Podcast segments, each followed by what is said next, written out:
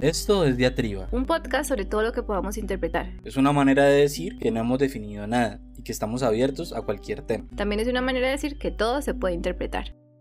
Bien, terminamos una primera temporada pues de muchas cosas. Hablamos de lo que no se nos cantó, ¿no? Un poco. Eh, estábamos jugando Among Us, pues hablamos de Among Us. Eh, un poco yo estaba pensando sobre la ciencia y Mafe estuvo ayudando en discutiendo sobre eso y hicimos un episodio sobre, sobre el asunto de la verdad, la literatura y la ciencia, eh, las películas que nos gustaban desde hace mucho tiempo, incluso la semilla pues que nos ayudó como a encontrar lo que queríamos hacer, fue una película de la que habíamos hablado mucho, mucho tiempo que fue Gone Girl. Y bueno y así fuimos hablando de muchas cosas como variadas, eh, de música, de todo lo que no sabemos de qué estamos hablando, hablamos. Pero nos gustaba. Entonces nos tomamos este tiempo para cambiar de temporada, pensarnos qué hacer y quisimos hacer algo como cohesionado, ¿no? Episodios que estuvieran conectados uno con el otro, pero que fueran redondos en sí mismos, pues redondos en, la, en el sentido de que se cerrara el tema y, y, bueno, y que conectara uno con otro en, el, en un aspecto mucho más, más amplio fuimos con, con, la idea de que, pues por ese momento, yo estaba súper enganchadísimo, no sé, me volvió la, la vena otaku increíble y empecé a ver, a rever animes que ya había visto, eh, empecé a,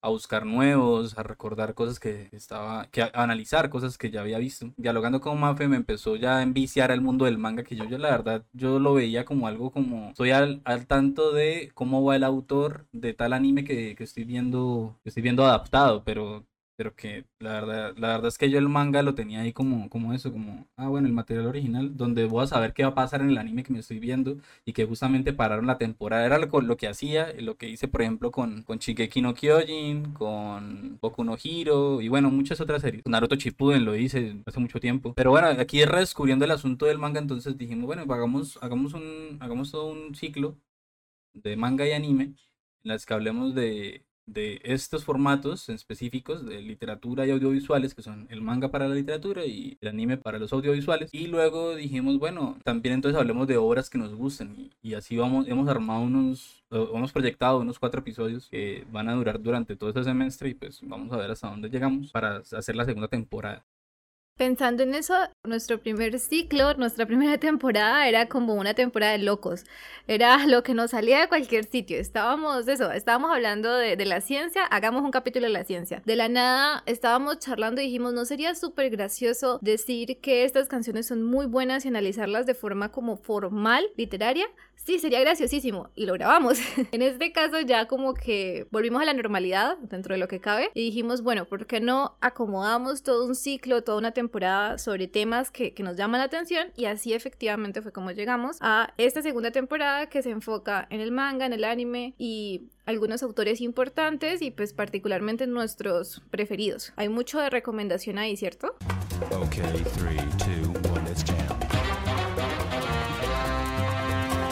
Dijiste una cosa súper interesante que decías como, bueno, eh, el cine eh, se puede relacionar como al anime porque pues siendo obra audiovisual y el manga con la literatura, en tanto pues también que tiene mucho texto y como que hay mucho de, de, del formato pues de la literatura. La cosa es que yo nunca lo había pensado de esa manera porque extrañamente y cuando vos hablas de los prejuicios como que a mí me parece muy raro cuando una persona me pregunta con cara extraña así como es que a vos te gusta esa clase de cosas, me ha pasado alguna vez y yo nunca lo entendía, o sea, yo no entendía como qué tenía de raro porque a mí, pues personalmente, nunca me pareció raro terminar viendo una película de Ghibli y disfrutarla igual que cualquier otra clase de película. Pero existe un montón eh, el prejuicio por ser animada, entonces es para niños. Es terrible, eso, lo, eso tocamos el tema alguna vez en, cuando hablamos de los Oscar en algún momento.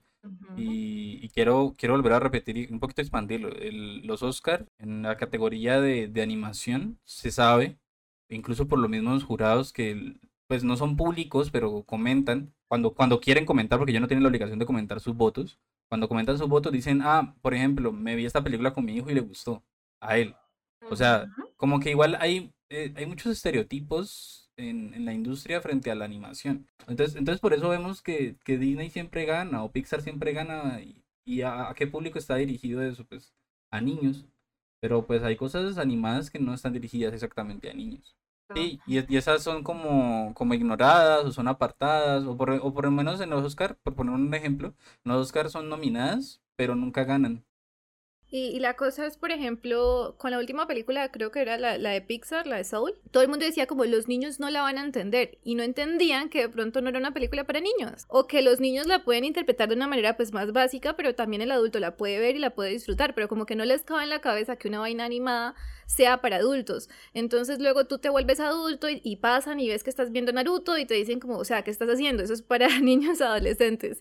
Luego vamos a hablar un poquito más sobre el asunto de la audiencia y el género del manga. En general nuestra postura es, se puede disfrutar igual que una película, igual que un libro eh, literario, bien digamos, no, no solamente como un bestseller, algo que a todo el mundo le guste, sino como que tenga un valor intrínseco como obra de arte. Entonces yo creo fervientemente que hay mangas que son obras de arte, hay animes que son obras de arte, particularmente capítulos o fragmentos que uno dice, fue puchica, esto debería estar guardado para la posteridad.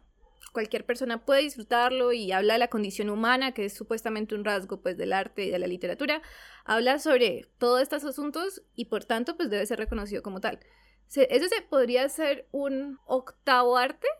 O sea, dentro de lo que es la literatura, todavía el, el cómic y la novela gráfica, eh, como nombres genéricos, pues muy amplios, lo vamos a ver luego en otros, episodios, eh, pues caben dentro de lo que de lo que es la literatura, ¿no? Pues, o, se han metido ahí como a fuerzas, pero, pero sí, si se quiere ser muy exquisito y decir, no, la literatura solamente son letras y no dibujos, entonces, pues bueno, entonces, pues sí podría ser un octavo arte, yo estaría de acuerdo, porque igual combina cosas que no son o sea, tiene, una, tiene un lenguaje propio, tiene combina cosas de otros artes, como por ejemplo lo hace el cine. Como tiene un público especializado, todo el código de la imagen es súper importante y toda la industria también que hay alrededor, entonces sí estaría bueno también que fuera reconocido, pero pues también tiene que ver el asunto que es Oriente, Occidente. También vamos a hablar hasta del asunto de ser fan de esta clase de, obras o de contenido y vivir por estos lares, porque es raro y es difícil y pues raro y difícil para hacerlo de manera legal. Y legal sí es mucho más fácil.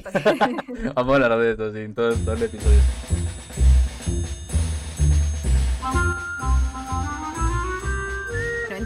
Este ciclo, a diferencia del anterior, está muy bien estructurado. Van a encontrar en el primer episodio uno dedicado enteramente al manga, que es cómo está constituido, eh, la industria, los géneros, las polémicas que hay alrededor y nos enfocamos en dos obras que nos gustan un montón, que es Uzumaki y Oyasumi Pum Pum. El segundo es sobre anime, que a muchos nos gusta también pues como ya pasarlo al formato animado, que cambia también de formato, es bastante diferente al manga por cosas que también se hablarán. Vamos a discutir la pregunta, ¿es mejor el anime o el manga?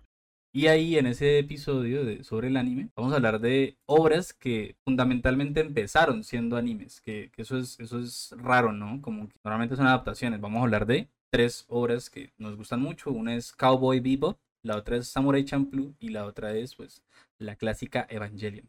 Y luego en los últimos dos capítulos de esa temporada, el tercero y el cuarto, vamos a hacer un abordaje de dos obras que nos gustan mucho y que creemos también como fundan una manera diferente de narrar y que sirven también como de influencia a todas las obras que les, que les siguieron. En el tercer capítulo serán Hunter Hunter, por un lado, y por el otro lado Death Note. En el cuarto vamos a hablar de Devilman Crybaby. Y la otra obra será Psychopass. Hemos dicho primero, segundo, tercero y cuarto, pero la verdad nos dio la gana de seguir con la numeración desde la primera temporada. Entonces van a ser el 11, el 12, el 13 y el 14.